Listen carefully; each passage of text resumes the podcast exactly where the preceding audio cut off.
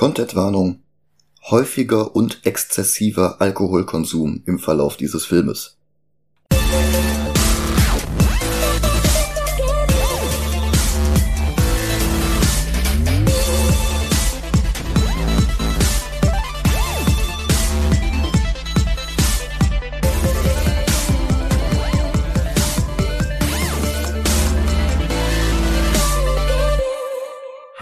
Und willkommen zu Movie Gelantes. Achso, soll ich was sagen? Ja, wäre doch schön, oder?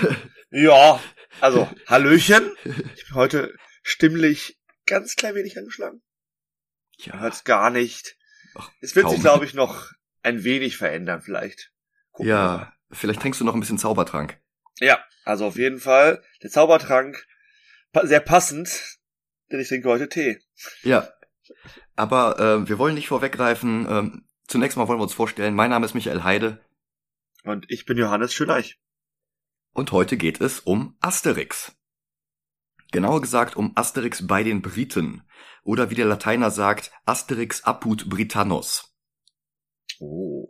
Ja, ich habe den Band mal irgendwann vor boah, 25 Jahren auf Latein geschenkt bekommen. Ich habe Kleopatra auf Latein, aber der, haben schon, der wurde schon besprochen. Da kann ich nicht Ja. mehr. Ita est. Ja. Äh, nee, ähm, Asterix bei den Briten war der achte Comicband, egal ob wir jetzt nach der französischen Veröffentlichungsreihenfolge gehen oder nach der deutschen. Und es war der fünfte Film. Über das ähm, neue Filmstudio hatten wir ja letztes Mal schon mit Dennis gesprochen, als wir Sieg über Cäsar behandelt haben. Ja, und Asterix bei den Briten kam dann 1986. Es gab für die deutsche Fassung neue Sprecher. Asterix wurde jetzt von Flip aus der Biene Maya gesprochen und Obelix von Bud Spencer. Also ist doch eine gute Kombi. Also, auf jeden Fall. ich, Tatsächlich heißen die äh, Sprecher natürlich Manfred Lichtenfeld im Falle von Asterix und Wolfgang Hess im Falle von Obelix. Ja, und dann habe ich auch gar nicht mehr so viel hinzuzufügen. nö, ich auch nicht. Und dann können wir auch eigentlich direkt mit dem Film starten. Ja, ich würde sagen. Dann Alles klar. Bis gleich. Bis gleich.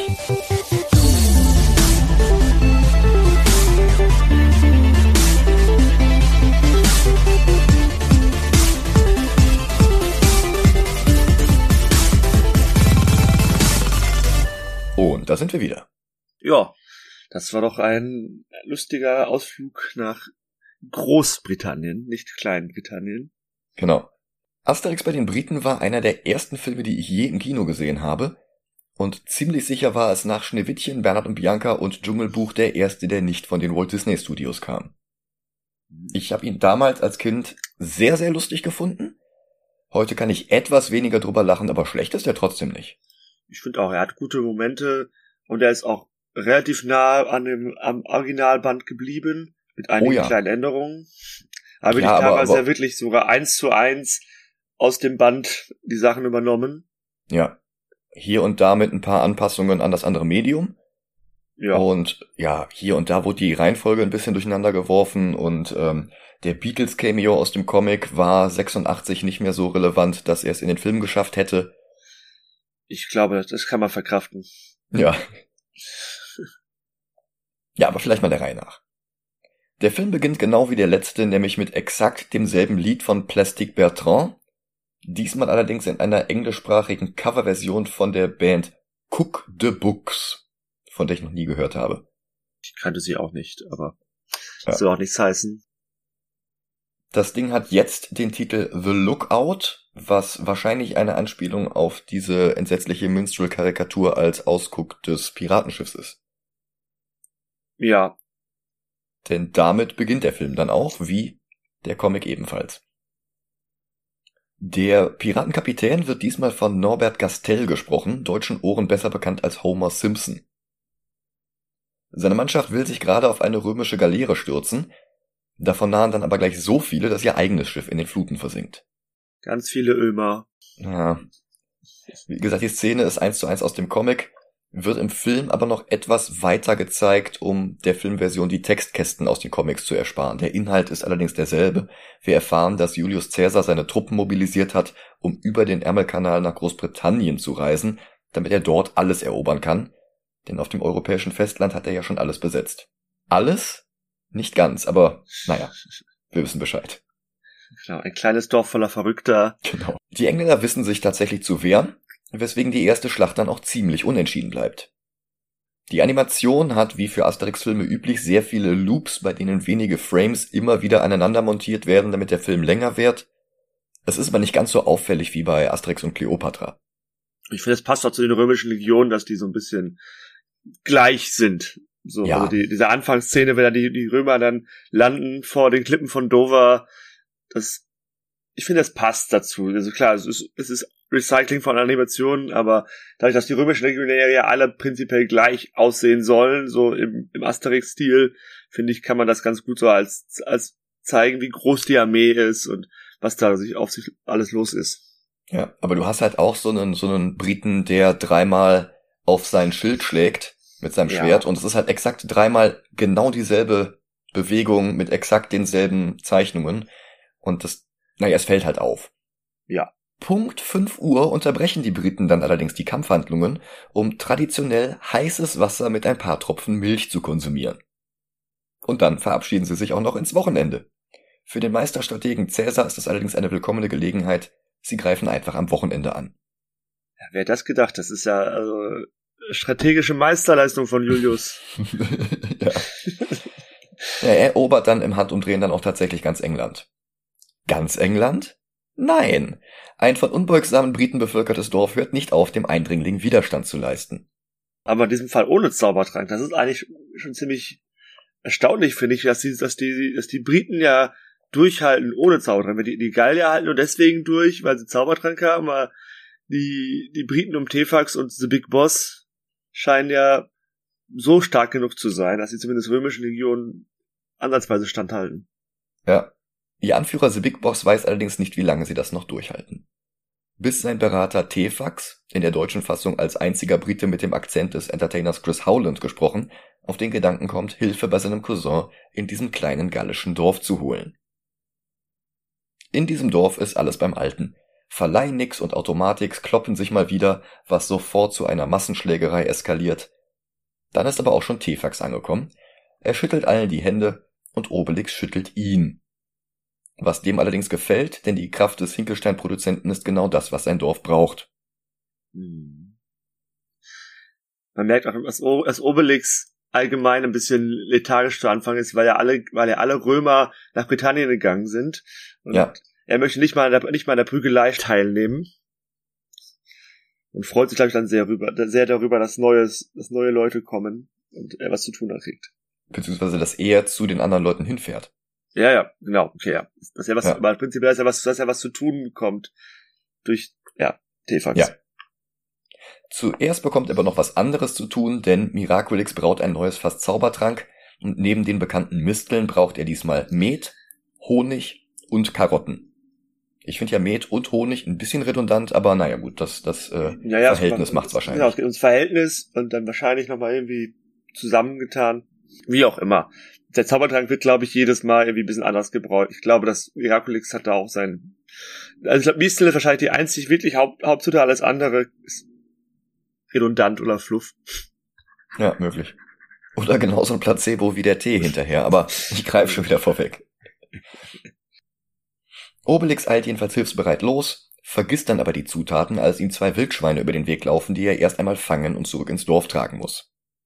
Die Szene gab es nicht im Comic, das gibt dem Film jetzt auch nicht unbedingt mehr Wert, aber es hilft vielleicht, um dem Teil des Publikums, für die der Film die erste Begegnung mit den Galliern ist, die Charaktere vorzustellen. Das ist Obelix, er ist sehr stark, er verprügelt gerne Römer, er isst gerne Wildschwein. Ja. Mehr braucht man nicht zu wissen. Reicht für das, das, das Zielpublikum, die die Gallier noch nicht kennen. In den Comics ist es ja immer am Anfang gibt's ja so eine, eine Seite über die, die Hauptcharaktere. Ja, das stimmt. Das fehlt so, im Film. Das ist dann quasi das, was, was, was der Film so dann so darstellt. Ja. Tefax bekommt ein Fass Zaubertrank und Begleitschutz in der Form von Asterix und Obelix. Asterix wiederum bekommt noch ein Fläschchen Zaubertrank extra in die Hand gedrückt. Dann rudern sie los und hier weicht der Film vom Comic ab.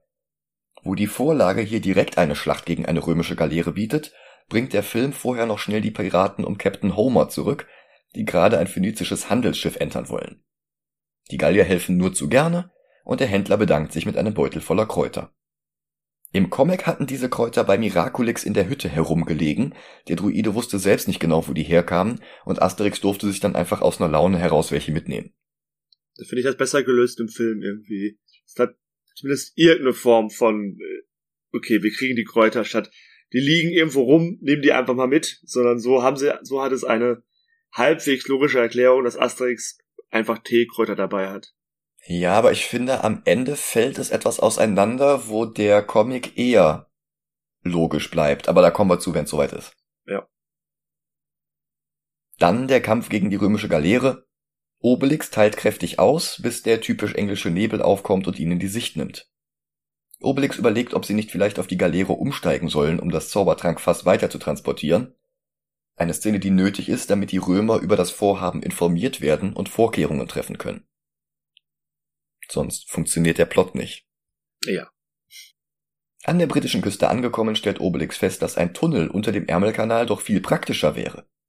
Als der Comicband 1966 in Frankreich und 71 in Deutschland herauskam, war dieser Tunnel noch Zukunftsmusik. Zum Filmrelease 86 stand der Baubeginn aber quasi vor der Tür. Von Dezember 87 bis Juni 93 wurde das Projekt dann ausgeführt, die Eröffnung war 1994, auch das schon wieder fast 30 Jahre her. Ja, es geht schnell. Da muss man sich wirklich nochmal in Erinnerung rufen, dass dieser Tunnel damals noch nicht mal angefangen worden war zu bauen. Krass. Ja. Hatte ich auch nicht mehr so im Kopf.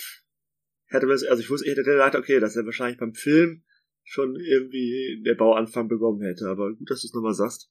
Ja, also ungefähr ein Jahr später. Mhm. Anderthalb. Ja. ja. Und natürlich haben wir auch einen Unterschied im Film zum Comic, dass ein Charakter die ganze Zeit im Comic nicht mehr auftaucht, bis zum Schluss, der im Film auch noch eine Rolle spielt. Ja. Und zwar Idefix der Hund. Genau. Was aber eigentlich auch nur in einer Szene relevant wird. Ja. Es ist halt ganz schön, dass Idefix mit aufs Abenteuer kommt. Der, muss, der, der kleine Hund muss nicht immer zu Hause gelassen werden. Das ist ein bisschen natürlich auch weitesten Sinne Fanservice, weil ich glaube, Idefix natürlich sehr beliebt ist bei den jungen Zuschauern. Ja, auf jeden Fall. So, deswegen. Ähm, er macht sich schon ganz gut als, als kleiner, kleiner Kleffer. Ja. In England probieren die Gallier dann zunächst einmal die lokale Küche, die ihnen nicht schmeckt. Genauso wenig wie das lauwarme Bier, damals noch Servisia genannt. Den Römern, die just in dem Moment reinplatzen und wissen wollen, was sie in dem Fass haben, denen erzählen sie, da sei noch mehr lauwarme Servisia drin. Nach einer Unterhaltung, ob jetzt die rechte oder linke Straßenseite die richtige für den Kutschenverkehr ist, werden die Gallier dann doch noch von den Römern verfolgt, die inzwischen darauf gekommen sind, dass in dem Fass vielleicht doch kein Bier war. Allerdings können sie entkommen, nicht zuletzt, weil ein mutiger Brite, der gerade seinen Rasen pflegt, die gesamte Garnison aufhält, wohl wissend, dass sein Pilum solider ist als das Sternum des römischen Vertreters. Also die, der Speer solider als das Brustbein. Genau. Ich mag diese Szene. Das ist irgendwie, wie er sich da so hinstellt mit seinem Speer und das so richtig solide sagt, okay, Leute, ist mir scheißegal, wer ihr seid. mein ja. Rasen ist das Wichtigste. Alles ja. andere kommt danach. Schon mutig. Also, wenn alle Briten so gewesen wären, so, dann ja. hätten die Römer, glaube ich, einen schweren Kampf vor sich. Ja, das stimmt. Weil Goscinny und Uderzo noch mehr von England zeigen wollten, genauer gesagt von der Hauptstadt, gibt es jetzt den Vorwand, dass Tefax auf dem direkten Weg zu seinem Dorf zu viele römische Garnisonen vermutet, also machen sie einen Umweg über Londinium, die Hauptstadt Englands, wo ähm, eigentlich noch mehr Garnisonen ja, sind, aber das habe ich, es ist halt, sagen wir mal, auch wieder, es dient der Gesamtidee des, des, des Comics, oder, dass man halt das Land ein bisschen zeigen will. Natürlich muss man halt irgendwie London zeigen als wichtigste Stadt, als Hauptstadt äh, Englands. Allerdings mogeln die hier ein bisschen, denn eigentlich wurde London erst nach Christus gegründet. Ich, es ist trotzdem, ich würde, also für Asterix-Verhältnisse ist das quasi gleichzeitig. Das stimmt. Das stimmt. In dieser Siedlung angekommen, die irgendwann einmal London heißen wird, besuchen sich jedenfalls ein weiteres Wirtshaus, wo sie der Wirt Golix im Keller vor den Römern versteckt. Im Comic wurde er als Relax übersetzt. Warum dieser Unterschied, ich weiß es nicht. Ja. Jedenfalls ist auch ein anderer Charakter. Also es ist ja nicht mal der, also auch im Comic sieht er ja mehr aus wie, wie, wie, wie T-Fax und so weiter. Und im, im Film hat er gesagt, Golix, das ist der eigentlich ein Gallier, der entsprechend etwas aufgemacht hat. Ja. Ja. Letzten Endes irrelevant. Genau. Wie gesagt, die Römer sind jedenfalls da. Die Gallier werden im Keller versteckt und die Römer konfiszieren jetzt all seine Weinfässer, nur für den Fall, dass darunter das mit dem Zaubertrank sein sollte, was tatsächlich der Fall ist. Allerdings geht es zum Glück in der Menge der Fässer unter. Genau das wiederholen sie dann auch noch in allen anderen Wirtshäusern der Stadt, so dass sich immer mehr Heu um die Nadel herum anhäuft. Und dann muss eine ganze Kompanie bei den Fässern Probe trinken, ist doch ein schöner Job, Probe trinken. Also wenn du ja. denkst so, ja, ich bin, ich bin in der römischen Armee und wahrscheinlich ist das Essen, wie wir ja zumindest in früheren Filmen und Comics gelernt haben, nicht unbedingt so das Beste in der römischen Armee. Mhm. Ein guten, guten Weinchen dazu. Oh, ja. Ich glaube, können wir mal machen. Als einer der Soldaten dann tatsächlich beim Zaubertrank ankommt, sind allerdings alle bereits so sternhagelvoll, dass die Entdeckung im allgemeinen Vollrausch untergeht. Und dann sind auch schon Asterix und Obelix da, um ihr Fass wieder abzuholen. Allerdings können auch sie es nicht von den Fässern von Golix unterscheiden. Obelix will sich direkt vor Ort durch alle Fässer durchprobieren, allerdings endet auch das nur im Vollsuff und Asterix packt einfach alle Fässer auf seinen Wagen. Sie stoßen auf noch mehr Römer und Obelix vermöbelt sie im Vollsuff. In dem Handgemenge wird allerdings ihr Wagen von einem Dieb namens Machfax gestohlen. Zurück bei Golix schläft Obelix seinen Rausch aus, während Asterix und Tefax losziehen, um ihr Fass wiederzufinden. Die nächste Abweichung vom Comic betrifft nur die Reihenfolge der Szenen. Im Original stürmen die Römer Golix Lokal und nehmen ihn und Obelix fest, woraufhin Obelix aus dem Tower von London ausbrechen muss. Gleichzeitig bricht Asterix ein, um seinen Freund zu befreien. Als er oben ankommt, ist Obelix bereits unten in Freiheit, aber er dreht gerne um und prügelt sich noch einmal den Tower hoch. Die Szene ist wirklich lustig. Ja, es hat schon dieses, dieses, es ist so ein klassischer Asterix, so, der eine geht hoch, der andere unter und beide verfehlen sich und die armen Römer sind die Leidtragenden, die doppelt verprügelt werden von beiden Seiten. Ja. Und mit der Stimme von Wolfgang Hess, also Bud Spencer, ist das Ganze natürlich dann nochmal besser. Ja, das stimmt. Asterix und Obelix sind quasi auch ein bisschen Bud Spencer und Terence Hill. Oh ja. Wieder vereint finden sie dann ein Lokal, das eines der Fässer von Golix hat, zwar ist nur Wein drin, aber immerhin erfahren sie, wo der Wirt dieses Fass her hat. Der Film lässt erst Asterix und Tefax die Adresse von Machfax herausfinden und dann erst befreien sie Obelix aus dem Tower. Ein viel größerer Unterschied ist halt, dass Idefix im Comic daheim in Gallien geblieben ist und im Film mitkommt.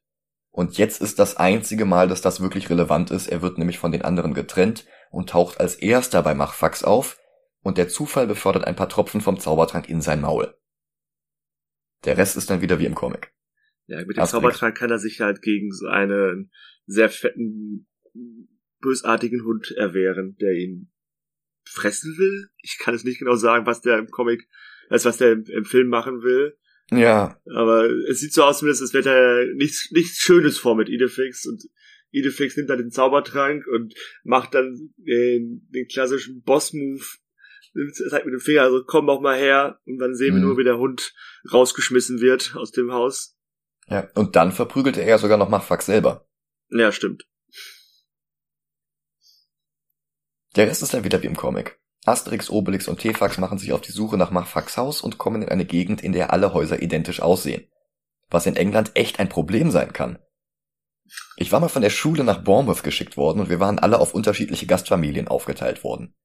Ich habe mich dann irgendwann nach der Schule noch mit einem Freund von mir verabredet bei dessen Gastfamilie. Und das lag halt auf der Busstrecke von meiner Gastfamilie zur Schule. Also ich bin da ständig dran vorbeigefahren. Ja. Und dann habe ich ihn halt besucht und wir hatten einen ganz netten Nachmittag und dann sollte ich halt meinen Bus nehmen, um wieder pünktlich bei meiner Gastfamilie anzukommen. Das Problem war, dass der Fahrplan irgendwie jeden Tag oder jeden Monat anders war und da, wo ich geguckt hatte, war halt gerade nicht passend und der Bus fuhr jetzt halt nicht. Ich dachte mir, gut, ich kenne ja die Strecke sowieso, ich kann ja jetzt einfach die Busroute entlang laufen. Dann bin ich halt ein bisschen später, aber so viel Stationen sind das ja nicht. Und dann bin ich irgendwo falsch abgebogen und alles sah identisch aus. und ich wusste halt überhaupt nicht mehr, wo ich lang musste. Und das, das wirst du jetzt nicht glauben, aber das Einzige, was mich gerettet hatte, war das stärkste Déjà-vu, was ich jemals hatte. Dieses, dieses Gefühl, okay, ich bin schon mal hier gewesen, ich habe mich schon mal hier verlaufen, ich bin schon mal genau hier an dieser Ecke gewesen, was natürlich nicht der Fall sein konnte. Aber ich habe es irgendwie geschafft, mich daran zu erinnern, wie ich letztes Mal dann gegangen bin, um wieder auf den Kurs zurückzukommen, hab genau das dann auch gemacht und war dann irgendwann wieder auf der Busroute und kurz danach dann bei der Gastfamilie. Ich kann mir das bis heute nicht erklären. Ich hoffe, auch, ich hoffe nicht, dass du dann einfach Nummer 17 und Nummer 16 verwechselt hast. Nein, das ist tatsächlich nur hier im Film, weil ähm, in England ist halt Sitte, Hausnummern an die Häuser zu schreiben, was in Gallien noch nicht verbreitet war zu der Zeit. Was weswegen nirgendwo verbreitet war zu der Zeit. ja. Ich, aber, aber wobei es, es wurde theoretisch jetzt in Gallien zum ersten Mal eingeführt, oder sozusagen.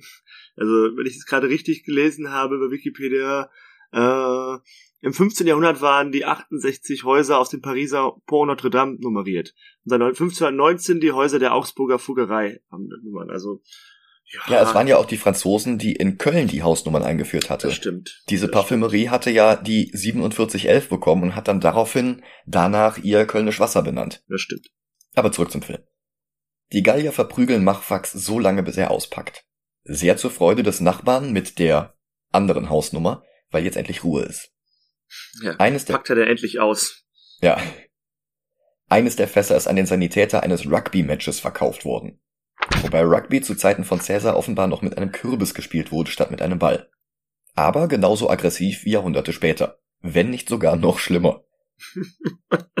also schon der arme Mensch, auf dessen Kopf da mehrfach rumgesprungen wird. Also. Ja, also ein Spieler wird halt von einem Kontrahenten wirklich in den Rasen hineingestampft und der hüpft dann immer wieder auf dem Kopf von dem am Boden liegenden herum. Der Verletzte wird dann zum Sanitäter gebracht und bekommt etwas Wein, der sich allerdings als Zaubertrank herausstellt. Danach ist dieser Spieler unbesiegbar und er kickt den Kürbis so weit, dass er auf dem Piratenschiff landet. Die Gallier nehmen dem Sanitäter ihr Fass wieder ab, werden dabei aber auch von ein paar Römern beobachtet und sie müssen jetzt mit dem Fass quer über das Spielfeld gegen beide Mannschaften und die Römer haben sich auch noch an ihre Fersen geheftet. Und die Szene, wo sich ein paar von den Footballspielern nebeneinander stellen und sagen, bildet eine Mauer, woraufhin dann diese Personen sich in Ziegelsteine verwandeln, das ist mir bis heute im Gedächtnis geblieben. Also das, das mhm. ist wirklich die eine Szene, bei der ich immer an Asterix bei den Briten denken muss. Und die ist noch nicht mal im Comic. Da bilden die halt eine Mauer, aber sie stehen dann einfach als Menschen rum und werden dann halt umgerannt.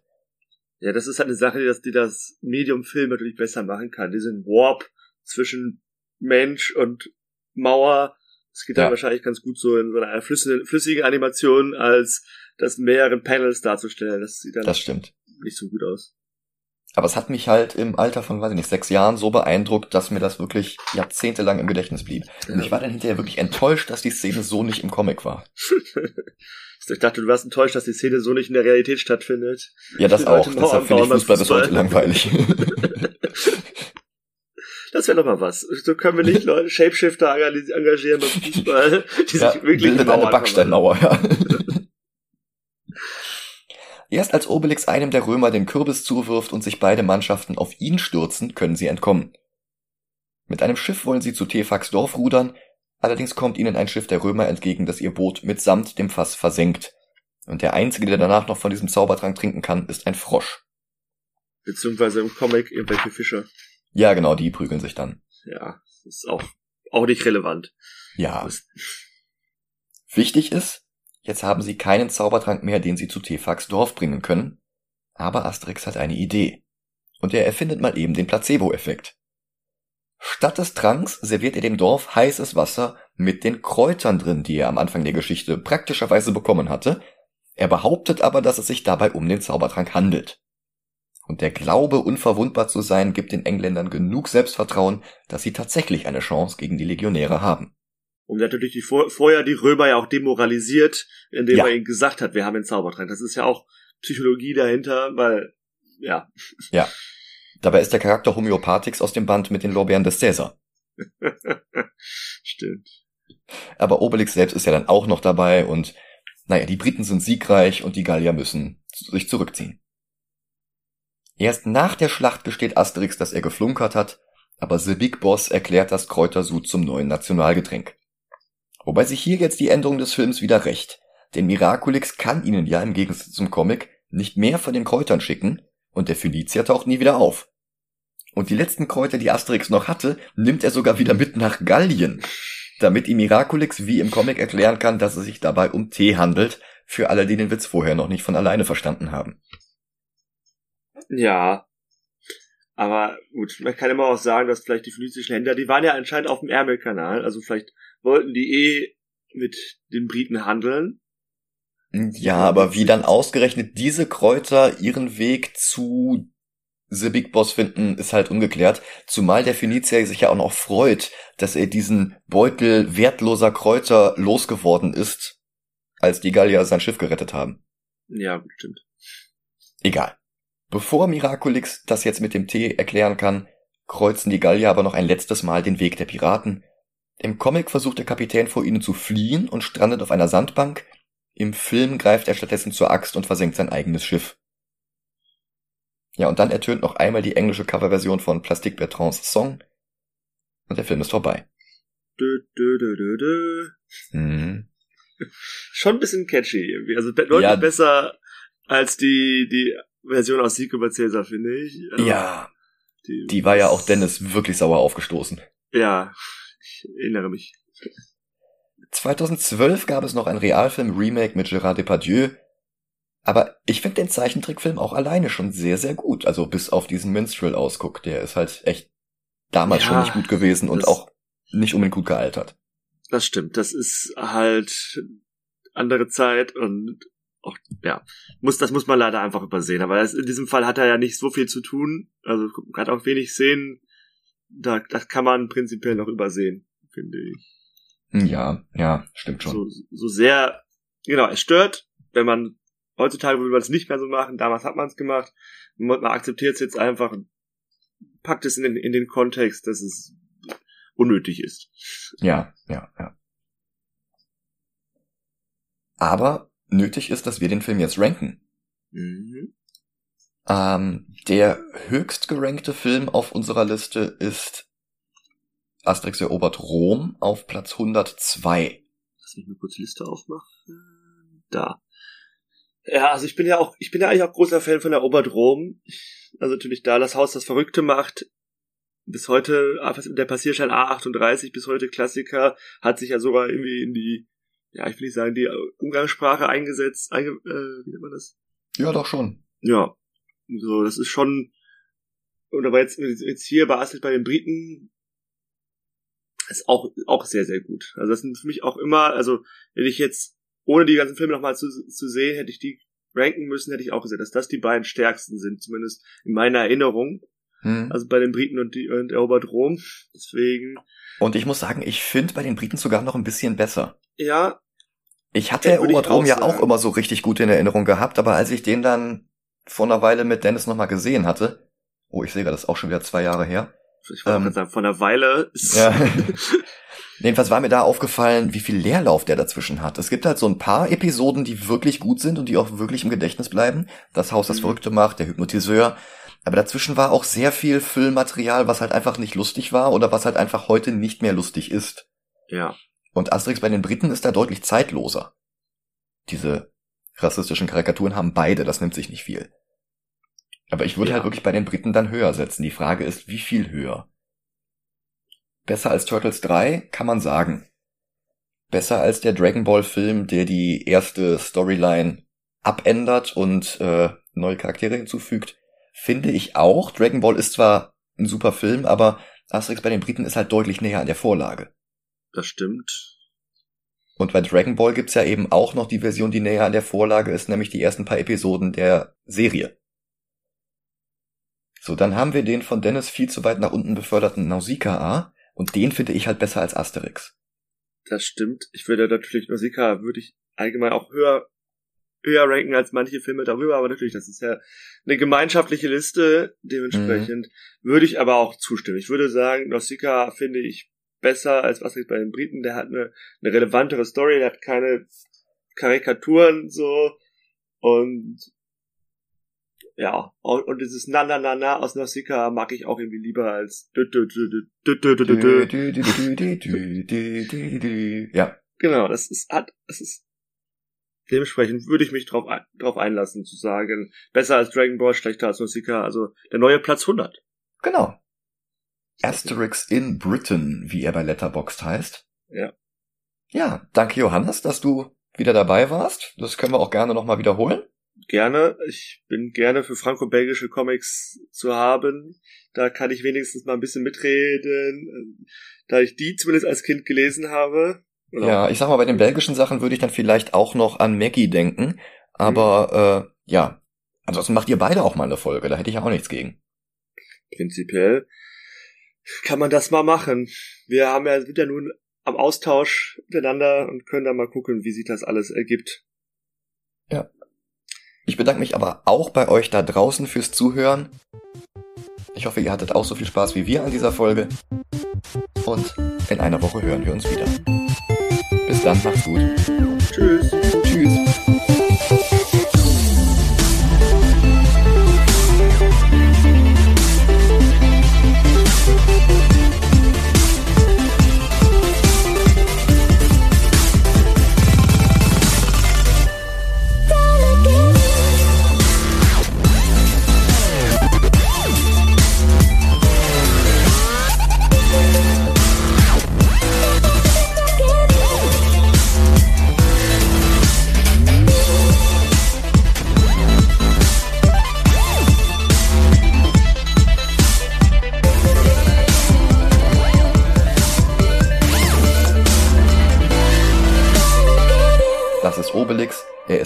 Stark, er verprügelt gerne Gallier, äh, er verprügelt gerne, gerne Römer. Römer.